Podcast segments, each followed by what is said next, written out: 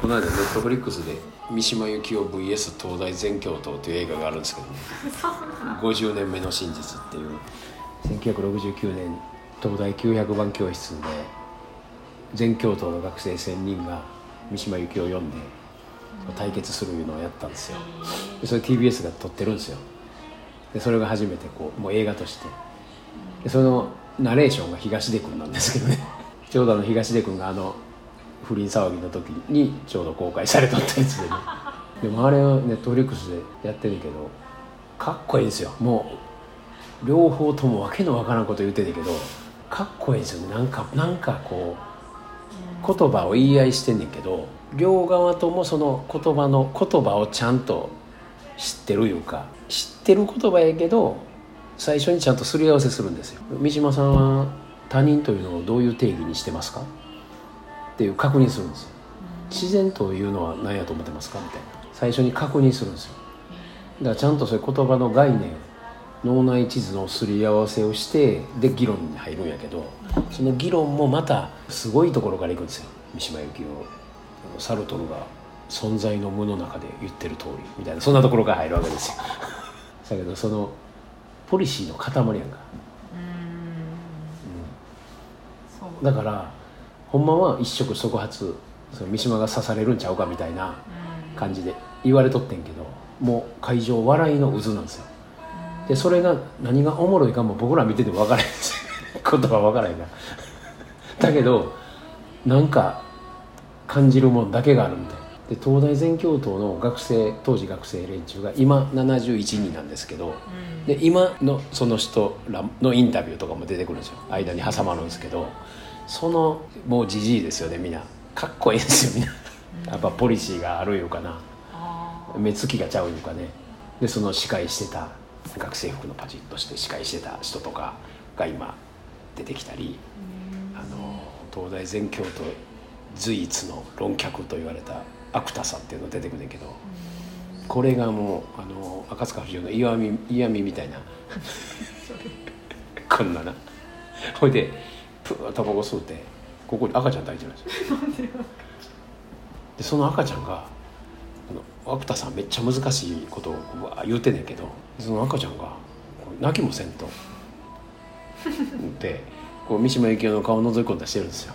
だからあの子のおかげでそういう場がまた和んでたりするんですよね。でそこへその赤ん坊連れてくるで東大の学生の分際でも赤ん坊はいてるみたいで僕なんかは、まあ、働いてもないしだけど子供だけ作ってみたいな。言うてるわけだけどそれがまたかっこいいですよ。それそれがのまた今のアクターさん出てくるんだけどもうもう目つきがちゃうんですよ。めっちゃめっちゃおもろいですよ。そのおもろいっていう通常のおもろいっていう感じじゃないですよ。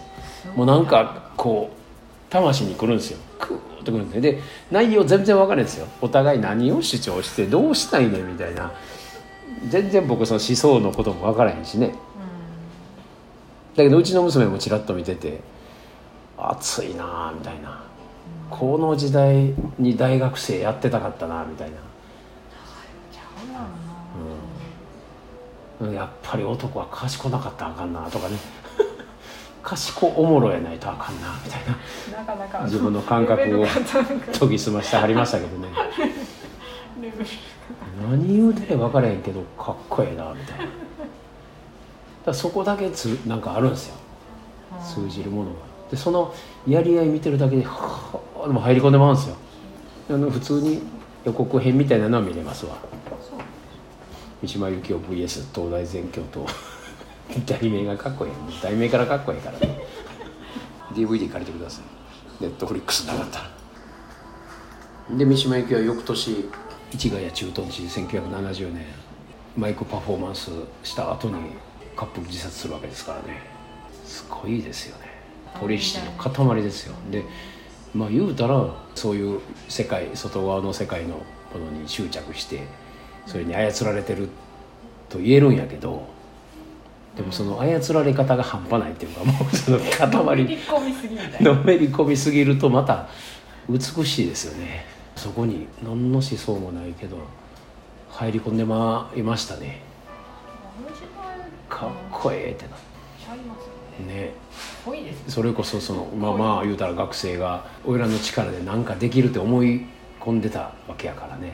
世界変えれると思い込んでたわけやから力があるんですよ。その時代を乗り越えてきた71人のおじんがねそれはやっぱりポリシーがちゃいますわな。それはちゃうわと思うわ。かける気合が違う。気合がちゃうでもそんなとこ乗り越えてきたやつやから。うん。警官隊でやりやそれはやり合いますよ。だけど言うたらちょっと前やからね50年ほど前でしょ。コロナ前の香港みたいな感じになっとったわけですよ。新宿の街中が。うん火炎瓶投げとったわけやからね。考えられんすよ今